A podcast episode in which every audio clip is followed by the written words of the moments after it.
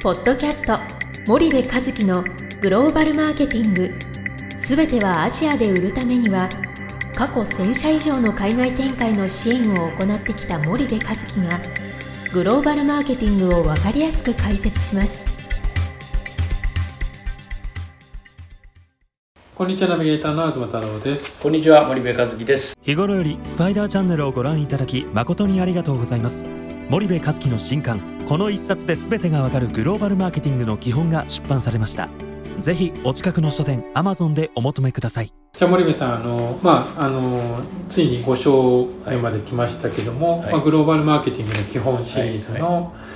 あの一章一章、うん。トピックスを解説いただいてるんですが、まあ、第5章に関しては中堅中小企業のためのグローバル戦略っていう形で、まあ、中堅中小という形であの、まあ、分かりやすいキーワードが出てくるんですけど、まあ、中小企業には中小企業の戦い方があると5の1で解説されてるんですが、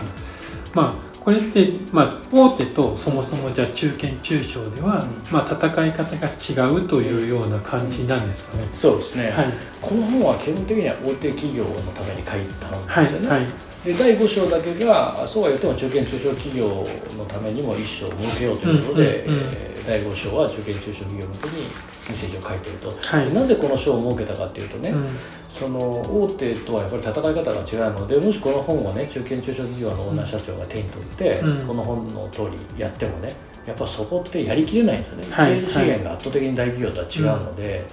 そうするとやりきれなくてやっぱり中小企業には中小企業の戦い方があるので、うん、その戦い方の方法を書いたのをまとめたのがこの5章なんですよね。うんうんうんあの例えばこの3章とか4章で参入戦略の立案の方法とかチャンネル構築の方法とかいろいろ書いたけども、はい、あんなことを細かくやってったらね、うん、だってそもそも大企業は100億作りましょう500億作りましょうって言ってるから、うん、あれだけのことをやる必要があるんだけど中小企業ってまずは数億、はい、最終的に数十億っていうんだったらね、うんそんなことやる必要全くなくて、はい、やっぱやり方考えな変えなきゃいけないよねっていうことで書いてるんですよね。あとねここはねあのあのあれなんだけどもその出ちゃいけない企業っていうのもあるんですよ、はい、中小企業ね、はい、こうこういう企業は海外出ちゃ絶対ダメですよ、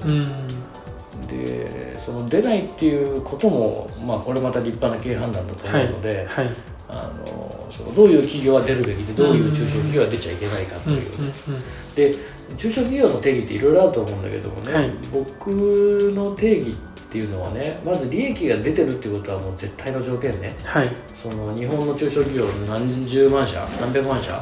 ある中でほとんど利益出てないわけでしょ、うんうん、で海外やるって利益出てない中小企業は海外なんかやらなくていいので、うん、利益が出てるってことはもうまず絶対条件ではい、で利益が出てる中でどういうレンジの企業のことを言ってるかって、まあ、インダストリーによってさ利益率って全然違うので、ね、売上数十億でも全然いいし、うん、数十億数百億。で1000億前後ぐらいまでのところ、うん、ここまでを僕は中小中堅？中堅で1000億、うん、数百億後半ぐらいまでから1000億台はもう中堅なので、であとその数十億数百億を僕は中小企業というふうに呼んでいて、はい。はい、であくまで利益が出ていると,、いうことなので。売上数億円っていうとちょっと零細企業になっちゃうので、はい、それで海外やるってなるとなかなか厳しくて、だとすると国内でねもっと売り上げを伸ばしてからやるべきなので、はい。えー、そういうこともちょっと書いてるのかな。なるほど、うん、なんかコラムにあの人脈があるに騙されないっていうことを書いてあらっしゃるんですけれども、うん。うん、この辺はちょっとどういうことなのかなって思ったりするんですが、あの海外に行くとね、はい2つのタイプの人間がいて、はい。えー、1つは脅かす人。うん。こんなことになるよと、はい、やばいですよ。うん。であたかも自分がそれを経験したかのごとく、はい、もしくは自分の近しい人が経験したかのごとく、うんうん、まあ、非常にそのネガティブなあの怖い話をいっぱいするっていう人たちと、あともう一つは任しとけと、うん、俺に任しといたら大丈夫だ、うんうんうんもう俺は人脈全部あるから。はい。まだにまだそういう人たちがいて、で中小企業ってやたらそういう人たちに寄ってきちゃうんだよね。海外に行くと、はいはいはい、だからあのその人脈って人脈で何とかしようとする海外展開って、絶対失敗するんですよ、うん。だって中小企業がね、はい、そんな凄まじい人脈、うん、あの手に入るわけないですよ、うん、だってこんなメリットだから、うん、その中小企業にその人脈を使うよりも、大企業に使った方が、その人脈を持ってる人にとっては絶対プラスでしょ、はい、そうするとやっぱり人脈って同じレベル感でないと使えないですよね、例えば僕がねなんか孫正義さんの人脈でどうのこうのそんなのありえないですよ、はいはい、あそこのステージにまで行かないと、そういうふうにはならないのと一緒で、やっぱり人脈ってあのレベルが合わないとなかなか難しいので、うんうん、なんか俗人的に何とかしようとするっていうのには気をつけないといけない。そこにはあくまで戦略性がないといけないので、はい、あのそういうことを書いてある。うんうんうんうん、分かりました。じゃあここでは、まあ、うん中堅中小企業が、まあ、グローバル展開をするためには、何が重要だっていうのは森部さんの考えだと、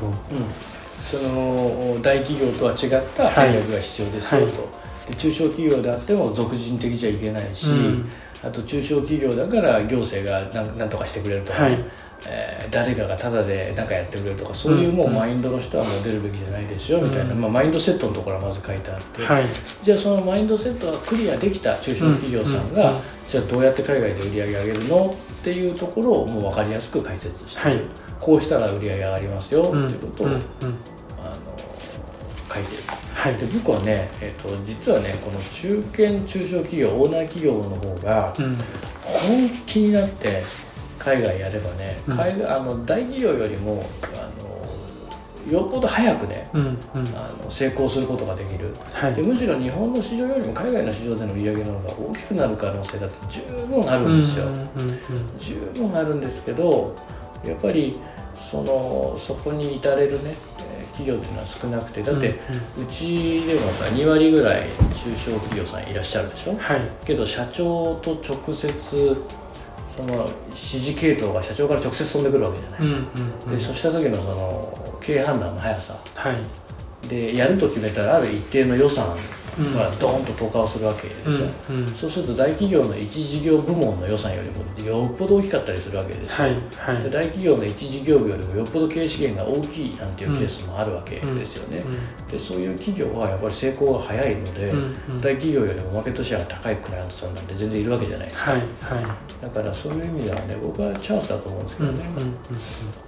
わかりました、はい、じゃあ今日はここまでしたいと思います。はい、森部さんありがとうございました、はい、ありがとうございました。本日のポッドキャストはいかがでしたか？番組では森部和樹へのご質問をお待ちしております。皆様からのご質問は番組を通じ匿名でお答えさせていただきます。podcast アットマーク spydergrp.com ポッドキャストアットマークスパイダー grp.com までたくさんのご質問をお待ちしております。それではまた次回お目にかかりましょう。ポッドキャスト森部和樹のグローバルマーケティング。この番組はスパイダーイニシアティブ株式会社の提供によりお送りいたしました。